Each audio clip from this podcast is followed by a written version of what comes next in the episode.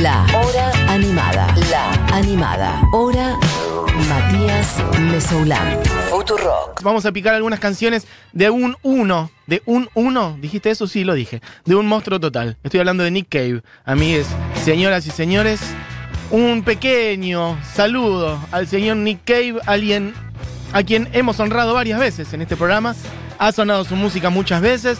Cuando lo fui a ver a Malvinas, hace un tiempo ya. eh, bueno, hice unos buenos días hablando de su música y de contar cómo estuvo el show. Pero hace rato que no hablaba de Nick Cave. Así que una repasadita. Tampoco es que vamos a meternos tan a fondo porque hay poco tiempo. Pero bueno, una mención a un monstruo de la canción, una persona con una sensibilidad especialísima, muy oscura sin dudas. Me consta que no, no es tan ATP, no le cierra a todo el mundo. Mucha gente que dice lo que hace este señor no me cuadra, porque a diferencia por ahí de esta canción que estamos escuchando, que es Dig Lazarus Dig, que es este más, más rockerita, más con riff si se quiere, más contundente.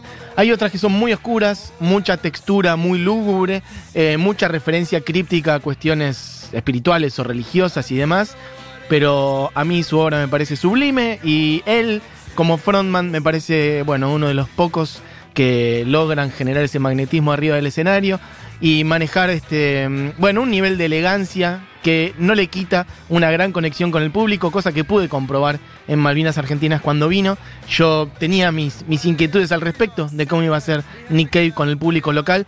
Después de más de 20 años que había venido por última vez, volvió a tocar en Malvinas hace un par, si no me equivoco, hace unos dos añitos, e hizo un show muy largo Claro, fue en octubre de 2018, ya pasaron dos años de eso, aunque usted no lo crea. En el medio del show se cortó la luz y él siguió adelante como un campeón, después terminó subido a una tribuna, o sea, desapareció del escenario, se fue caminando por atrás, la gente no sabía, nosotros no sabíamos a dónde estaba yendo, y de repente aparece por una de las bocas de, de público normal, como para salir a cualquier tribuna, aparece en el medio de eso, la gente alrededor no lo podía creer y él consiguió generar un ambiente para cantar una o dos canciones ahí, ¿sí? No es que simplemente saludó, le tocó algo a alguno, no sé qué, sino que estuvo parado ahí, cantó un par de canciones ahí, la gente que lo rodeaba como que cuidó que eso ocurra, el público también muy respetuoso, la verdad que hermoso, la banda prolijísima.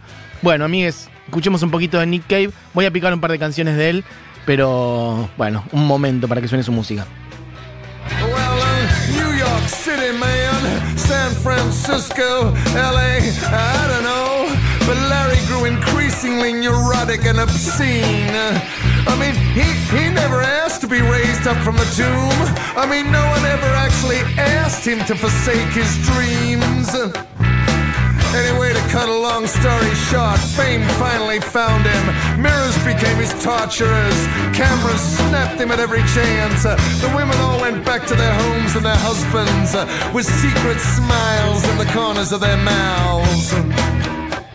He ended up like so many of them do, the streets in New York City, in a soup queue, a dope fiend, a slave, then prison, then the man. Bueno, amigues, podemos picar un par más. Diego, y pasar la que sigue, que es Nature Boy, si querés.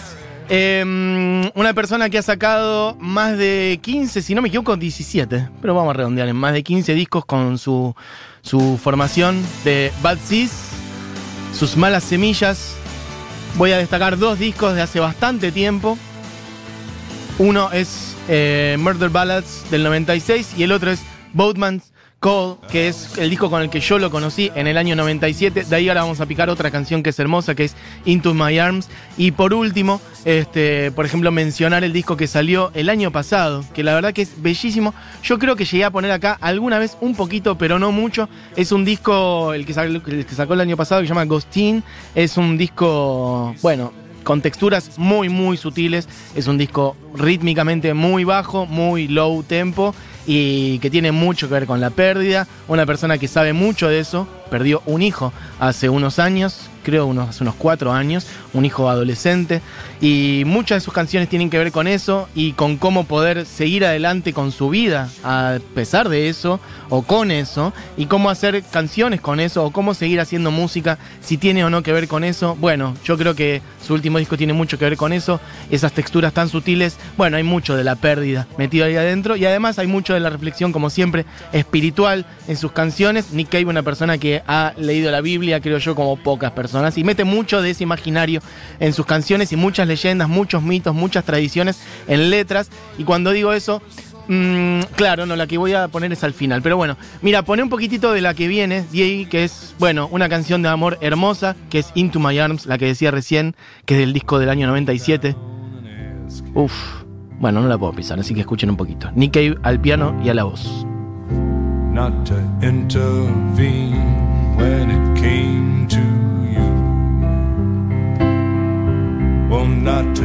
a hair in your head, leave you as you are.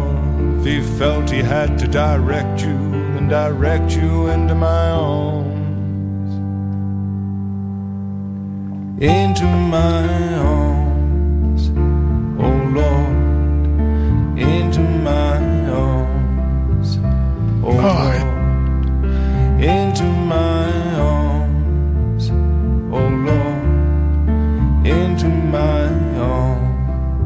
voy a hacer una traducción muy vulgar de lo que dice esta letra. Yo les pido mil perdones, pero quiero que les llegue la data de esta letra, por lo menos de cómo arranca.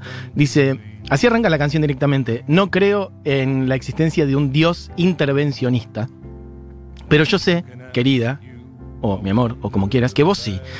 Pero si yo creyera en la existencia de un Dios intervencionista, me arrodillaría y le pediría que no intervenga cuando tenga que ver con vos. Que te deje libre como sos, pero que si Él sintiera que tuviera que dirigirte, entonces que te dirija hacia mis brazos, into my arms.